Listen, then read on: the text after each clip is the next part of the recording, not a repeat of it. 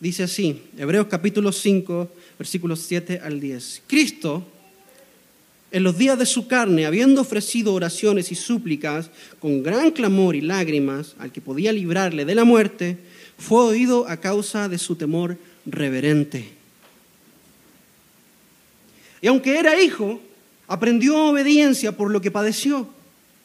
Y habiendo sido hecho perfecto, vino a ser fuente de eterna salvación para todos los que le obedecen, siendo constituido por Dios sumo sacerdote, según el orden de Melquisedec. Amén. Oremos. Padre Celestial, gracias. Háblanos en esta mañana. Estamos sedientos por tu voz, hambrientos por tu palabra, Señor, por el pan celestial. No solo de pan vivirá el hombre, sino de toda palabra que sale de la boca de Dios. Y hoy hemos venido a alimentarnos de las palabras que salen de tu boca, Señor. No de las palabras que salen de la boca de Gonzalo. Gonzalo no tiene nada que entregar. Eres tú, Señor, el que alimenta a tu pueblo. Te pido que lo hagas así en esta mañana. Que use mi vida como una vasija, como un instrumento, Señor. Pero aunque mi corazón esté dispuesto a escuchar aquello que es incómodo, Señor y a ser transformado por el poder de tu Espíritu. Gracias, Señor. Donde, donde yo no puedo llegar, Señor, Señor, tú ve y transforma los corazones, Señor. Lo que yo no puedo hacer, hazlo tú, Señor, y que sea evidente que es tu Espíritu el que está obrando en tu pueblo. Te lo pido en el nombre de tu Hijo Jesucristo. Amén y amén. Amén. Tome asiento, por favor.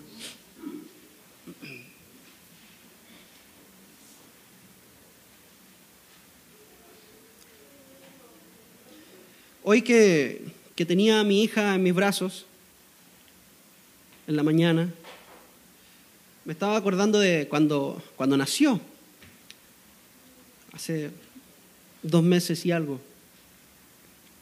Y fue muy bonito porque yo pude estar ahí, en, en la sala de parto. Yo vi a mi hija nacer, eh, le corté el cordón umbilical. Se siente raro, hermano pero es muy linda la experiencia. Pero me acuerdo de lo primero que le dije cuando la tomé en mis brazos. Estábamos en la sala de parto todavía, estaba con todas esas cosas asquerosas con las que salen los bebés, obviamente, sí. Recién salida del horno, hermanos. Y la tomé en mis brazos, tenía los ojitos abiertos ella. Me miró, yo la miré, cruzamos las miradas y le dije, hija, bienvenida a este mundo de dolor has venido a sufrir. Has venido a sufrir. Bienvenida. Yo como tu padre no estoy aquí para mentirte. Este mundo es un mundo de dolor. Pero yo te voy a enseñar. Te voy a enseñar a ser fuerte. Para que puedas vivir en este mundo de dolor. Porque has venido a sufrir. Así que bienvenida. Imagínense, hermanos, las primeras palabras que un bebé escucha. Pero, hermanos, la realidad es que no hay nada más humano que el dolor, ¿cierto? Si hay algo seguro en esta vida, son las lágrimas y la muerte, que trae lágrimas. Fuera de eso, hermanos, no hay nada más seguro en esta vida. Yo puedo comenzar una carrera hoy, pero no estoy seguro si la voy a terminar. Yo puedo casarme enamorado, o yo no sé qué va a pasar. Puedo tener muchos hijos, pero no quiero ni pensarlo. Solamente hay una cosa segura en esta vida y es el sufrimiento, el dolor. ¿Okay? Parte de la experiencia humana. ¿Estamos, ¿Estamos de acuerdo en eso, cierto? Sí, estamos de acuerdo. Ahora, hemos visto estas semanas, por varias semanas ya, que solamente Jesucristo puede ser nuestro gran sumo sacerdote. ¿Y qué significa esto? Que solamente Cristo puede hacer el puente necesario entre Dios y los hombres que nos pueda unir. De hecho, eso es lo que significa la palabra sacerdote. Bueno, en latín es la palabra pontifice, ¿cierto? ¿Ha escuchado eso? Pontífice. Y pontífice significa el que hace puentes que puede ser más claro que eso, ¿ok? Entonces Cristo es nuestro gran pontífice. Solo Él puede hacer el puente entre Dios y los hombres, no hay más. No hay más, y eso fue lo que hablamos la semana pasada. No hay otro camino a Dios. Si yo digo tener una relación con Dios, pero Cristo no está entre medio, yo no tengo una relación con Dios. ¿Y por qué? ¿Por qué Cristo puede ser nuestro gran sumo sacerdote? Porque a diferencia del sacerdocio de Leví, el linaje de Cristo es divino. Leví, los sacerdotes de la familia de Aarón, vienen de Leví, ¿cierto? De, la tribu de Leví, de una familia humana. Pero Cristo, de acuerdo al autor de Hebreos, en el capítulo 5, en el versículo 5, citando el Salmo 2, Dios le dice a Jesús, mi hijo eres tú, yo te engendré. Entonces sabemos que Jesús como sacerdote no viene de un linaje humano, viene de un linaje divino. Y solo por esa razón ya su sacerdocio es suficiente, suficientemente más grande. ¿Está conmigo? Es divino, no es humano, no tiene las limitaciones que tienen los sacerdotes humanos. Por ejemplo, se mueren, lo vamos a ver más adelante. Sigue hablando del sacerdocio, el autor de Hebreos, es importante. Pero una de las limitantes de los sacerdotes humanos es que se mueren y ya no pueden servir más. ¿Cierto? Un día yo me voy a morir y ya no voy a poder predicar más. Pero Cristo vive para siempre, por cuanto Él es Dios, verdadero Dios. Otra cosa, los sacerdotes humanos son débiles, pecadores, tienen que presentar ofrendas por sí mismos antes de presentar ofrendas por el pueblo. Cristo nunca tuvo que presentar ofrenda por sí mismo, porque Él está separado de todo pecado. Entonces, por eso Cristo es superior. Y eso está claro. Pero hay otro aspecto, y es el aspecto que corresponde a esta semana. Es que Cristo no solamente tenía que ser Dios para ser nuestro gran sumo sacerdote, también tenía que ser humano. Porque el sumo sacerdote tiene que ser del mismo género al cual él representa. ¿Cierto? Yo no puedo representar a una manada de bueyes, ¿cierto? Yo represento al género humano porque soy humano. Entonces Cristo, para poder ser nuestro gran sumo sacerdote y superior, tenía que ser tanto divino como humano. Y vea esto, hermanos, esto es maravilloso. Cristo estaba tan comprometido con su función sacerdotal que aunque él nunca participó del pecado, nunca se vio afectado por el pecado, Cristo participó de todas las debilidades humanas. Todas. Cristo participó de todo lo que significa ser un ser humano, incluso el sufrimiento. Con mayor razón el sufrimiento, porque como le decía hace un ratito atrás, no hay nada más humano que el sufrimiento.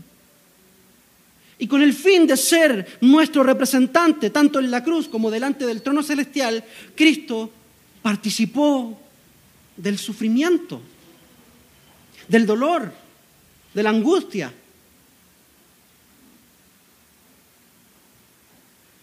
Y por esa razón Él puede ser nuestro sumo sacerdote, porque simpatizó con nosotros. Esto es lo que quiero ver en esta mañana. El propósito de los sufrimientos de Cristo. Porque Cristo sufrió con un propósito. ¿Y qué es lo que quiero que saquemos de aquí en esta mañana? Quiero que veamos que todo sufrimiento en Cristo sirve a un propósito divino. Podemos mirar a Jesús, hermanos, podemos mirar a Jesús y tomar ejemplo. Ver a nuestro sumo sacerdote como nuestro representante y nuestro ejemplo. Y ver sus sufrimientos y ver lo que los sufrimientos produjeron en Cristo y decir, ningún sufrimiento mío va a caer al suelo. Porque mi sumo sacerdote sufrió con un propósito, yo también lo haré. ¿Están conmigo? ¿Tiene sentido? En Cristo, hermano, no hay ninguna lágrima que sea desperdiciada. No hay ningún llanto que no tenga sentido. Pero solo en Cristo. Y esto, hermano, viene como guante a los hebreos, porque se acuerdan, una vez más, el contexto, la historia de los hebreos. Están sufriendo, están siendo perseguidos, los están avergonzando por su fe, los apuntan con el dedo, no les compran, no les venden, no los aceptan en las escuelas públicas, a, los hijos de los cristianos. No les permiten enterrar a sus familiares en los cementerios. Hermano, ¿usted sabía que eso pasó acá en Costa Rica? Hace no muchas generaciones atrás. Posiblemente sus abuelos, si se hubiesen hecho cristianos, hubiesen sufrido de la misma forma como los hebreos. ¿Por qué creen ustedes que los evangélicos tienen que hacerse sus propios hospitales? ¿Por qué creen ustedes que los evangélicos tienen que hacerse sus propias escuelas, sus propios cementerios?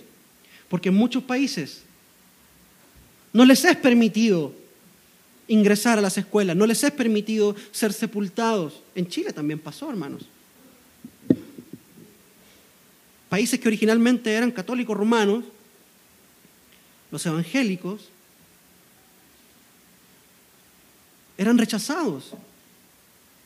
Un amigo mío, de mi edad aproximadamente, sus abuelos no podían comprar, tenían que ir a otra ciudad, caminar a otra ciudad, eran otros tiempos, para poder comprar sus víveres. Ahora, en esta situación similar a la cual vivían los hebreos, el autor de Hebreos, el Espíritu Santo, no sabemos quién fue, pero el Espíritu Santo les dice, miren a Cristo y miren sus sufrimientos y dense cuenta que no hay ningún sufrimiento en Cristo que caiga al suelo y sea desperdiciado. Dios tiene cada lágrima suya contada. Contada. Y su sufrimiento sirve a un propósito eterno. Entonces, vamos a ver ahora a través del pasaje qué fue lo que produjo el sufrimiento en Cristo para que de alguna forma podamos ver qué es lo que el sufrimiento puede producir en nosotros. ¿Tiene sentido? Vamos a ver qué produjo el sufrimiento en Cristo y de esa forma podemos ver qué puede producir en nosotros y tener esperanza. Porque lo que el sufrimiento produjo en Cristo fue hermoso, fue asombroso, maravilloso. Y lo mismo puede producir en nosotros. Amén. Vamos al texto. En primer lugar, ¿qué produjo el sufrimiento en Cristo? Dice el versículo 7, Cristo en los días de su carne, habiendo ofrecido oraciones y súplicas con gran clamor y lágrimas al que podía librarle de la muerte. Primero que todo, el sufrimiento en Cristo produjo oración y súplica. Produjo oración. Y dígame, hermano, que ¿cuándo, ¿cuándo es cuando más oramos? Señor, ¿por qué? Ayúdame, sálvame, Señor. Hasta el salmista David decía, me sacaste del lodo cenagoso, seguramente ahí fue donde clamó. El salmista en el Salmo 73 lloraba, lloraba, yo veía a los impíos como, prosperaban, engordaban, todo les iba bien hasta que entré en el templo del Señor. ¿Cuándo es cuando más oramos? Cuando sufrimos. Ahora, no estoy diciendo con esto que Cristo solamente oraba cuando sufría. No, Cristo oraba todo el tiempo. Pero vea la clase de oración que produjo en Cristo. Dice clamor y lágrimas.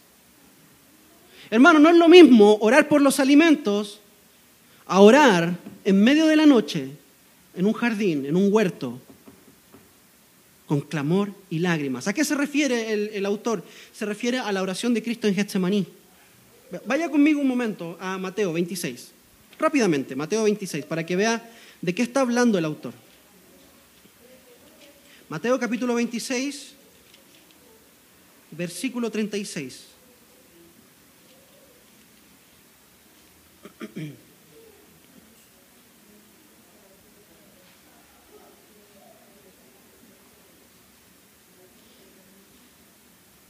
Dice, entonces Jesús llegó con ellos, esto es después de la última cena. Entonces Jesús llegó con ellos a un lugar que se llama Getsemaní y dijo a sus discípulos, sentados aquí mientras yo voy allá y oro. Y tomando consigo a Pedro y a los dos hijos de Zebedeo, o sea, a Santiago y a Juan, comenzó a entristecerse y a angustiarse. Tomemos el versículo 38 del capítulo 26. Entonces les dijo, escuchen, mi alma está muy afligida, este Jesús hablando, mi alma está muy afligida hasta el punto de la muerte, quedaos aquí y velad conmigo. Y adelantándose un poco, cayó, hermanos, cayó sobre su rostro, ya no podía más sus piernas, cayó sobre su rostro, orando y diciendo, Padre mío, si es posible que pase de mí esta copa, pero no sea como yo quiero, sino como tú quieres. Míreme, no es lo mismo sentarse a la mesa y decir, Padre, gracias por estos alimentos, lo cual es bonito. A tirarse, a no poder resistir, a no poder sostenerme en las piernas y caer al suelo, rostro en tierra, con lágrimas y gemido y clamar por mi vida. Hermano, cuando uno está en el hoyo profundo, uno experimenta el verdadero poder de Dios. Uno se da cuenta cuán largo es el brazo de Jehová para rescatar. Cuando uno está solo, es cuando uno se da cuenta cuán maravillosa es la compañía de Cristo. Es cuando uno está enfermo como perro, es que uno aprende a conocer al Señor que sana. Cuando uno no aguanta más las lágrimas y el dolor lo inunda a uno, es cuando uno conoce el dulce consuelo de Dios. Es en la oscuridad en donde descubrimos la luz de nuestro Dios. Y el sufrimiento en Cristo produjo un clamor con lágrimas, con gemido, por eso yo lo invito a orar los viernes, que venga aquí a gemir, a clamar, a llorar delante de Dios si es necesario. Como digo, eh, oración con fluidos, digo yo. Oración con fluidos, con lágrimas y mocos. ¿Alguna vez ha estado en esa posición, hermano? Yo muchas. Muchas veces. Donde no entiendo qué está pasando. Señor, ah, pero acá estoy. Y mi alma no da más del dolor, pero aquí estoy, Señor. Te ofrezco mis lágrimas como ofrenda. No tengo nada más que darte y no entiendo qué está pasando, pero confío en ti. Te ofrendo mis lágrimas, Señor. Porque a pesar de que mi carne es débil, mi espíritu sigue confiando en ti. Y si en Cristo produjo este tipo de oración, hermanos, ¿cuánto más puede producir en nosotros? Muchos de nosotros le estamos pidiendo a Dios, a Dios, Señor, por favor, ayúdame a madurar en mi vida de oración. ¿Sabe qué es lo que madura una vida de oración? Los sufrimientos. Los sufrimientos. Pero también nos dice cuándo. ¿Cuándo Jesús oró? Nos dice en los días de su carne. El versículo 7 estamos. En los días de su carne. Mientras Jesús estuvo aquí en la tierra, Él oró. Mientras Jesús estuvo sirviendo aquí en la tierra, Él oró. Y si Jesús, siendo el Hijo de Dios, el Dios hombre, verdadero Dios y verdadero hombre, ¿cuánto más nosotros no necesitamos orar, hermanos? ¿Cierto? ¿Cierto? Si el Hijo de Dios, el Mesías, el ungido de Dios, aquel que profetizaron los profetas del Antiguo Testamento, Él necesitaba orar todos los días. ¿Acaso nosotros no, hermanos? ¿Acaso nosotros no? Le voy a hacer una pregunta, pero no me conteste. Contéstese usted en la mente. ¿Cuántos necesitan a Dios? Si usted contestó amén en su mente, muy bien. Pero ahora déjeme hacerle otra pregunta. ¿Cuántos oran todos los días? Porque si usted dice que necesita a Dios, no me conteste, por favor. Si usted dice que necesita a Dios, pero no ora todos los días, entonces usted no cree que necesita a Dios todos los días. Es una cosa un poco lógica, ¿no? Yo necesito comer todos los días, pero no come todos los días. Si decimos que necesitamos a Dios, pero no oramos, realmente no creemos que necesitamos a Dios. Y ojo, hermano, vea, no estoy diciendo esto para avergonzarle o para aplastarle. Yo también necesito esto, hermanos. Yo no vengo aquí a predicarles moral desde un pedestal de superioridad. No, hermano, yo vengo aquí a predicarles como el primero que necesita escuchar esto. ¿Estamos claros? No vengo aquí con un aire de superioridad, vengo aquí como un hermano suyo, como, también como oveja de Cristo, soy su pastor, pero también soy oveja de Cristo y también necesito que el Señor desarrolle en mí una vida de oración con lágrimas y gemidos. Ahora vea, ¿cuál fue la respuesta de esta oración? Dice que fue oído a causa de su temor reverente. Dios oyó su oración. Dios escuchó la oración de su hijo. Pero ¿de qué forma escuchó la oración de su hijo? Porque Jesús no evitó la cruz, él no escapó la cruz, pero Dios sí escuchó su oración y la respondió. Pero ¿de qué forma la respondió? En la resurrección, hermanos. ¿Qué nos dice esto? Que muchas veces, en muchas oportunidades, nuestra vida de oración, Dios va a responder nuestra oración, pero no de la forma en la que nosotros esperábamos. ¿Cierto? Muchas veces hemos orado, Señor, quiero este trabajo, quiero este trabajo, quiero este trabajo, Señor. Y el Señor dice, no. Y nos da otro trabajo. O no nos da ningún trabajo por el momento. Él respondió a nuestra oración. Sí, respondió a nuestra oración. Pero la respondió de la forma que nosotros no esperábamos. Ahora, ¿cuáles planes son superiores, los suyos o los de Dios? Los de Dios. Y cuando Dios responde una oración con un no o con algo diferente, también aprendemos a confiar en Él. Aprendemos que es su voluntad, no la mía, ¿cierto? Que Él es superior, Él puede ver desde arriba, Él tiene vista panorámica, ¿cierto? ¿Alguna vez has estado en un edificio alto? Un edificio alto, alto, un mirador. O en un mirador, en una montaña. Y puede ver toda la ciudad. Y puede ver todo lo que está pasando. Hermanos, nosotros vemos a ras de piso. Nuestro Señor tiene vista panorámica. Y cuando Él dice que no, es porque Él está viendo qué es lo que está pasando. Él está viendo lo que nosotros no podemos ver. Él responde a su oración, hermanos. Nunca piense que porque el Señor no respondió a su oración de la forma en la que usted quería, Él no le estaba escuchando. Él escucha la oración de su pueblo. Él conoce su voz. Él sabe quién es usted y le ama. Entonces, en Cristo el dolor produjo oración y súplica, una vida de oración, con llanto, con dolor, como debe ser, hermanos como debe ser. Yo les digo, aquí no somos pentecostales, hermanos, pero si usted quiere orar como un pentecostal, ore como un pentecostal. Podemos levantar clamor. ¿Ok? Segundo lugar, ¿qué produjo en Cristo? El sufrimiento, ¿qué fue lo que produjo en Cristo? Produjo obediencia. Vea conmigo el versículo 8. Aunque era hijo, aprendió obediencia por lo que padeció. Y este es un pasaje que a muchas personas confunde. ¿Por qué? ¿Cómo es eso de que Cristo aprendió obediencia? ¿Era desobediente acaso? ¿Tenía que aprender a obedecer? ¿Tenía problemas de obediencia como nuestros hijos que son rebeldes por naturaleza? ¿Acaso no es cierto? Nuestros hijos que son rebeldes por naturaleza, que, desobedecen como por deporte, y nosotros tenemos que enseñarles a obedecer, que eso no se hace, que a la hermanita no se le pega, a los compañeritos del colegio no hay que morderlos. ¿Será que Jesús tenía problemas de obediencia como los adolescentes? Que hay que decirles, no se junte con ese en mala junta. Y ellos dicen, pero ¿qué sabe usted, papá, mamá? Usted no sabe nada. ¿Cierto? No, no, no. No, no, Cristo no necesitaba aprender obediencia en ese sentido. ¿En qué sentido Cristo aprendió obediencia? Cristo, para confirmar su humanidad y su aptitud para ser nuestro sumo sacerdote, él debía obedecer como hombre.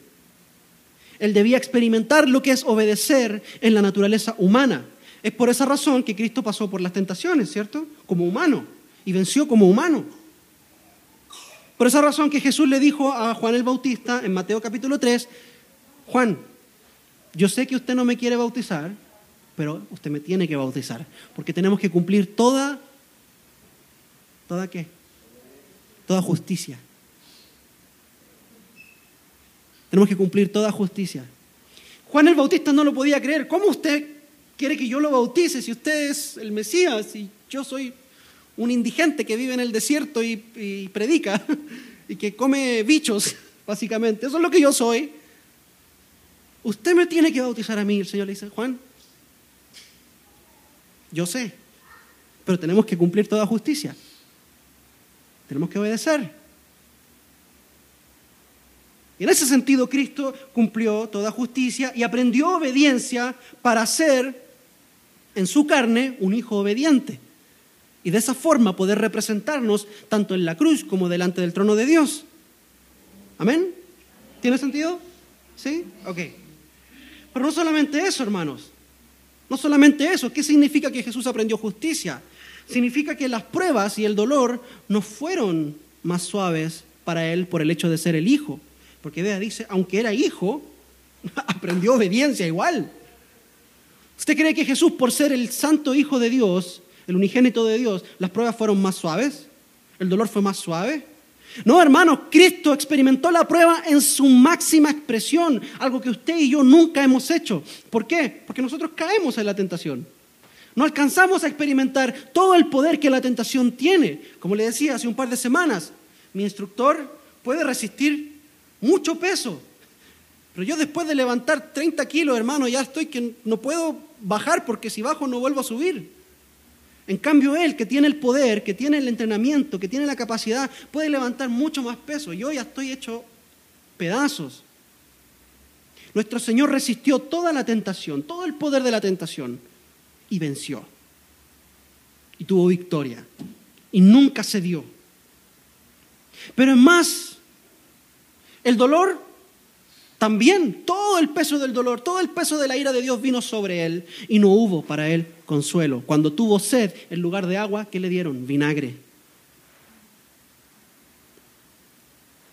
Vinagre, al dador de la vida. En la cruz, el rostro del Padre quitó su mirada de su Hijo. No hubo consuelo para él. Esa es la diferencia entre Jesús, la muerte de Jesús y la muerte de los mártires. Los mártires iban a la cruz, iban gozosos. ¿Por qué? Porque morían rodeados de la asombrosa y sublime gracia de Dios, morían rodeados del consuelo divino, pero para Cristo no hubo consuelo porque sobre Él estaba todo el peso del pecado y Él fue tratado como un pecador. Entonces no hubo consuelo para Él. Él fue tratado como un impío, fue tratado como un maldito. ¿Qué dice 2 Corintios 5? Se hizo pecado. ¿Qué dice Isaías 53? El precio de nuestra paz fue sobre él. No hubo consuelo para él. Aunque era hijo, aprendió obediencia. Ahora, hermano, usted y yo, cuando entramos en las pruebas, en el dolor, en el sufrimiento, podemos hacer dos cosas. Podemos caer ante la tentación y permitir que el sufrimiento nos destruya y nos robe el gozo y desobedecer, o podemos seguir el ejemplo de Cristo. Podemos obedecer y salir victoriosos. Y salir victoriosos. Aprender obediencia. Conocer el sublime consuelo de Dios en medio de la tormenta. ¿Qué va a hacer usted, hermano?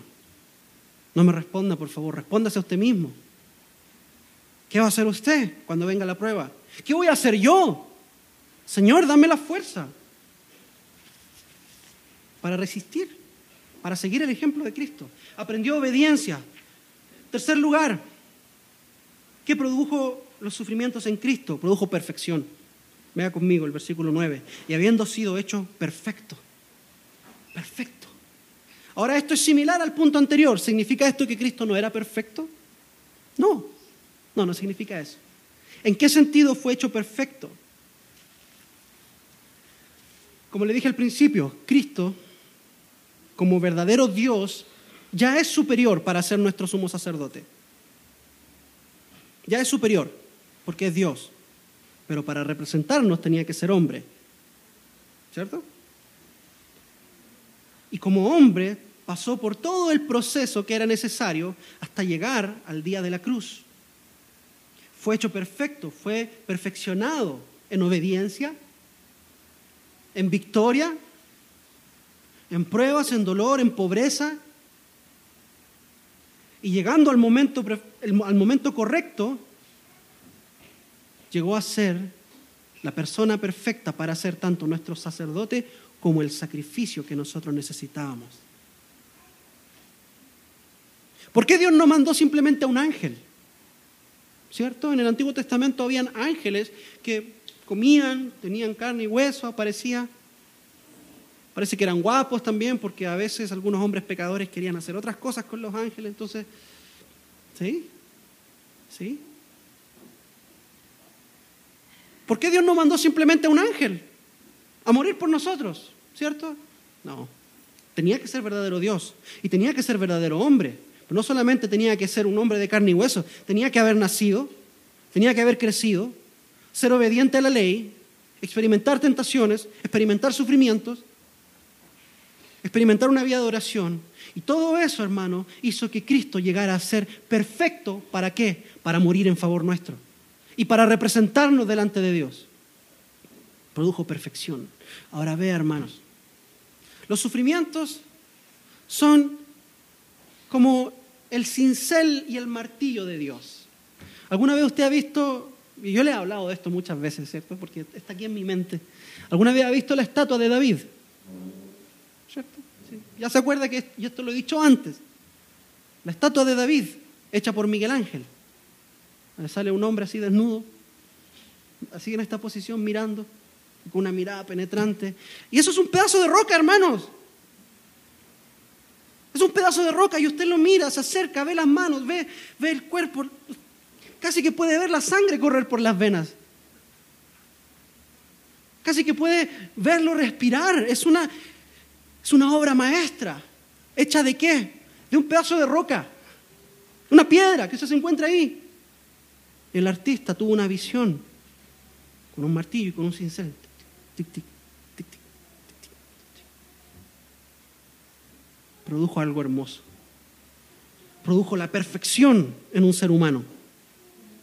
Y el Señor está haciéndolo a usted y a mí perfectos para toda buena obra aptos para toda buena obra. Y lo hace por medio del sufrimiento, hermano. ¿Quiere ser usado por Dios? ¿Quiere que el Señor lo tome, lo lleve y lo use? Deje que el Señor lo meta en el sufrimiento, en el horno. Porque ahí es donde nuestra vida es purificada. En el crisol, en el fuego de la prueba, en el fuego de la tentación en el peso del llanto. Ahí es donde el Señor perfecciona nuestras vidas, así como perfeccionó la vida de su Hijo Jesucristo. ¿Para qué? Para ser nuestro gran sumo sacerdote. Produjo perfección. Y en último lugar, hermanos, ¿qué produjo el sufrimiento en Cristo? Produjo salvación. Dice el 9, habiendo sido hecho perfecto, una vez que fue hecho perfecto, vino a ser qué? fuente de eterna salvación. ¿Fuente de salvación por tres meses? ¿Fuente de salvación por un año? ¿Fuente de salvación hasta que, hasta que haga algo malo? Fuente de eterna salvación, hermano. Cristo, por causa de sus padecimientos, por causa de su obediencia, por causa de su perfección, Él llegó a ser fuente de eterna salvación. Esto que nos enseña, hermanos, que solo Cristo puede salvar que no hay otro sacrificio que pueda presentarnos delante de Dios limpios, justos, santos, perfectos delante de Él. Y confiar en cualquier otra cosa que no sea el sacrificio de Cristo es un insulto a Cristo, hermano. Es un insulto a Cristo. Cuando usted confía en cualquier otra cosa, vea, cualquier otra cosa que no sea Cristo para su salvación, usted está insultando a Cristo. Entonces, sí, yo confío en Dios, pero también yo tengo que poner de mi parte, ¿cierto? Porque la Biblia dice, ayúdate que yo te ayudaré. La Biblia no dice eso, hermano. Pero mucha gente cree eso. No, porque como es a, Dios dando y con... Ni, ni siquiera me hace el dicho, hermano. Mucha gente dice, no, pero es que yo también tengo que hacer algo, ¿cierto? Porque ¿cómo va a ser solo Cristo el que Hermano, muchas veces sería más fácil que Dios me dijera, vaya al monte, al, volcán Arenal, suba hasta la cumbre, después baje, haga 500 abdominales, 20 lagartijas, y después vuelva a subir y vuelva a bajar, y yo lo voy a salvar. ¿Cierto? Sería incluso más fácil en nuestra mente creer en eso. ¿Por qué? Porque nosotros estaríamos haciendo algo. No, yo me lo merezco. Yo hice todo lo que el Señor me dijo, entonces yo me merezco que el Señor me salve. Pero por otra parte, el Señor, ¿qué hace? El Señor vota todo argumento, el Señor vota toda arrogancia y dice, no, no compadre, es por mi sangre solamente. No por obras para que nadie se jacte precisamente, para que toda rodilla se doble ante el Señor y reconozcan que solo Cristo es el Salvador. que solo Él puede salvar. Y todo lo demás es una ilusión, es una quimera. Una ilusión muy bonita, pero falsa. Por eso, hermano, yo le doy tanto a estas cosas que se practican acá en este país y en Chile también, las, las peregrinaciones. Incluso en el mundo cristiano, los pastores que dicen, traiga su ofrenda, el Señor va a salvar, como decía una pastora, a punta de dólares te meto al cielo, a punta de dólares te meto al cielo. ¿Qué es eso, hermano? ¿Qué clase de arrogancia y herejía es eso? Hija del diablo. Los que predican ese evangelio, hermanos, tienen una marca aquí en la frente que dice condenación. Si no se arrepienten, el Señor vendrá con fuego. ¿Qué es eso de a punta de dólares te meto al cielo? ¿Qué es eso de traiga su ofrenda y el Señor lo va a bendecir? ¿Qué es eso, hermano? ¿Acaso el Señor ya no nos ha bendecido lo suficiente? Nos dio salvación. Y todo lo demás es añadidura. Solo Cristo puede salvar. Solo Cristo puede salvar. Y cualquier otra cosa, hermanos, es un insulto a la sangre de Cristo. Solo Cristo puede salvar. ¿Por qué? Porque Él fue perfeccionado en obediencia, en sufrimiento. Y llegó a ser fuente de eterna, de eterna salvación. ¿Para quién? Para todos los que le obedecen. Para todos los que le obedecen. ¿Qué significa esto, hermanos? ¿Significa que somos salvos por obra? Por obedecer no. Significa que el Evangelio es un llamado a la obediencia. Y todo aquel que dice que ama a Cristo debe obedecer sus mandamientos, ¿cierto? Así es. El apóstol Pablo dice en Hechos capítulo 17, que Dios manda que todo hombre en todo lugar se arrepienta. Dios no está pidiéndole, por favor, se puede arrepentir. Dios no nos está sugiriendo, vea, si se arrepiente le va a ir mejor. Como muchos predican, ven a Cristo, prueba a Cristo, dale una oportunidad a Cristo. ¿Qué es eso? Señor, ayúdame a no juzgar a esta gente, pero ¿Qué es eso? Que me dan hasta ganas de rasgarme las vestiduras, hermano. ¿Cómo es eso de que dele una oportunidad al Señor? Pruebe a Jesús. Jesús no vino a sugerirnos arrepentirnos. Jesús vino a mandar que todo hombre se arrepienta. Y todo aquel que no se arrepiente está en desobediencia. Hermano, usted nunca lo haga. Nunca le diga a alguien, prueba a Jesús. Dale a Jesús una oportunidad. Dale un mes a Jesús. Vas a ver que Él va a cambiar tu vida mejor no, mejor no. ¿Sabe qué? Mejor ni venga. No, no, no, yo no le estoy sugiriendo que le dé una oportunidad al Señor, le estoy diciendo que se debe arrepentir, porque el Señor vendrá. Vino como un cordero, pero la Biblia me dice clarito que cuando Él vuelva, no va a venir como un cordero, va a venir como un león, va a venir como un soldado, en un caballo, victorioso, su ropa manchada con la sangre de sus enemigos, con un tatuaje en el muslo que dice Rey de Reyes, Dígame si no, si no es una imagen de un hombre tough, ¿cómo se dice? Eh, rudo, un hombre poderoso. Hasta con tatuaje viene, hermanos. El Señor viene como un guerrero poderoso. Y Él manda que todos se arrepientan. Pero también manda que todos aquellos que dicen amarle le obedezcan. Juan 14, 15. Si me amáis, ¿qué? Guardad qué? Mis mandamientos. Vea conmigo Primera de Juan, por favor. Primera de Juan, rápidamente. Primera de Juan, capítulo 2. Primera de Juan, capítulo 2, versículos 3 al 6. ¿Usted ama al Señor? ¿Usted ama al Señor? ¿Cuántos, ahora sí respóndame, ¿cuántos de los que están acá aman al Señor? Amén. No puedo ver quién dijo amén porque tienen todos la cara cubierta, casi todos, pero, pero muchos dijeron amén. A ver, ¿qué dice el apóstol Juan, el apóstol del amor, acerca de esto? En esto sabemos que hemos llegado a conocerle, si guardamos sus mandamientos. El que dice, yo he llegado a conocerle y no guarda sus, mandamientos, es un mentiroso y la verdad no está en él. Pero el que guarda su palabra, en él verdaderamente el amor de Dios se ha perfeccionado. Perfeccionado. ¿Recuerda esa palabrita hace cinco minutos atrás? Perfeccionado. En esto sabemos que estamos en Él. El que dice que permanece en Él debe andar, debe andar como el pastor Gonzalo. El que dice que pertenece a Cristo debe andar como anda el pastor Mario. No, no dice eso. El que dice que pertenece a Él, que permanece en Él, debe andar como Él anduvo.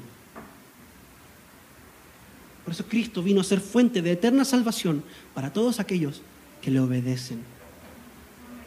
Ahora, hermanos, Juan aquí mismo nos da esperanza también y nos dice que si pecamos, tenemos abogado para con Dios, ¿cierto? Si nos arrepentimos de corazón, Él nos perdona. Pero mientras caminamos, caminamos obedeciéndole. Si nos caemos, nos caemos de cara, porque nos caemos avanzando hacia adelante, ¿cierto? Bueno, los sufrimientos son una herramienta de Dios. Fueron la herramienta del Padre para perfeccionar a su Hijo. ¿Para qué? Para convertirlo en nuestro Salvador, para convertirlo en nuestro sumo sacerdote, en nuestro representante, tanto en la cruz, porque en la cruz Jesús lo representó a usted y a mí, ese era el lugar que a nosotros nos correspondía, para representarnos en la cruz y representarnos ante el trono celestial. Podemos acercarnos al trono celestial con confianza solo porque Cristo fue perfeccionado en sufrimientos. Y todo esto produjo el sufrimiento en Cristo. Ahora ve, hermano, ¿acaso el sufrimiento no podrá producir algo en nosotros? Si vemos a Jesús como ejemplo, sabemos que ningún sufrimiento en los hijos de Dios cae al suelo. Todo sufrimiento produce algo hermoso. Todo sufrimiento en el Hijo de Dios es provechoso. Dice Pablo, todas las cosas ayudan a bien para aquellos que aman al Señor. Y si hoy usted está sufriendo por A, B o C razón, sepa que nosotros no sufrimos como el mundo. El mundo sufre sin esperanza y se esconde en los medicamentos, pastillas antidepresivas, se esconde en libros de autoayuda, se esconde en el vicio, en el alcohol, en las drogas, en la promiscuidad. Todo con tal de apagar ese dolor, ¿cierto? Muchos se esconden en el consumismo. De ahí donde viene el estereotipo de que cuando la mujer llora quiere ir a comprar al mall, si tiene plata, obviamente.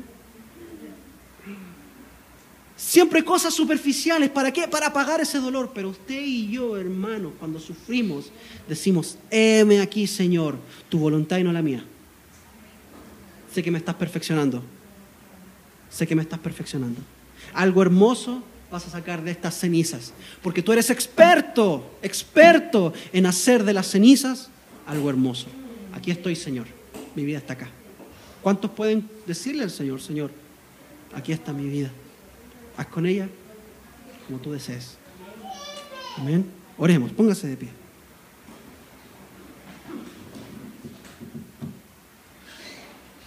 Si puede ponerse de pie, por supuesto.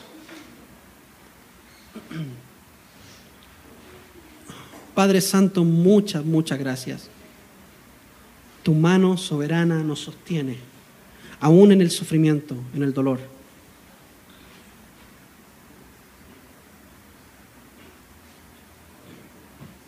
Te pedimos, Dios, que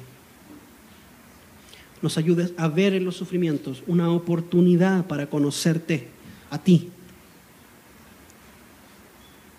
para conocer al Dios de todo consuelo, al Dios de toda paz, al Dios de toda sanidad, al Dios de toda restauración.